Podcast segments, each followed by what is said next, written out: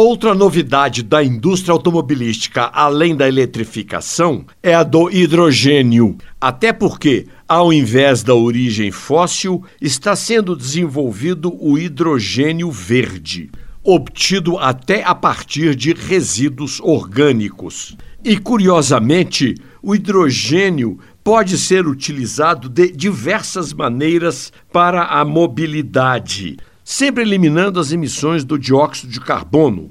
E a primeira é que ele pode ser utilizado como combustível nos atuais motores a combustão. Um segundo uso é para alimentar a célula a combustível que, numa reação química entre hidrogênio e oxigênio, produz a energia elétrica para acionar os motores dos automóveis elétricos. E ele pode ser também a fonte para geração de biocombustíveis com emissão zero de carbono.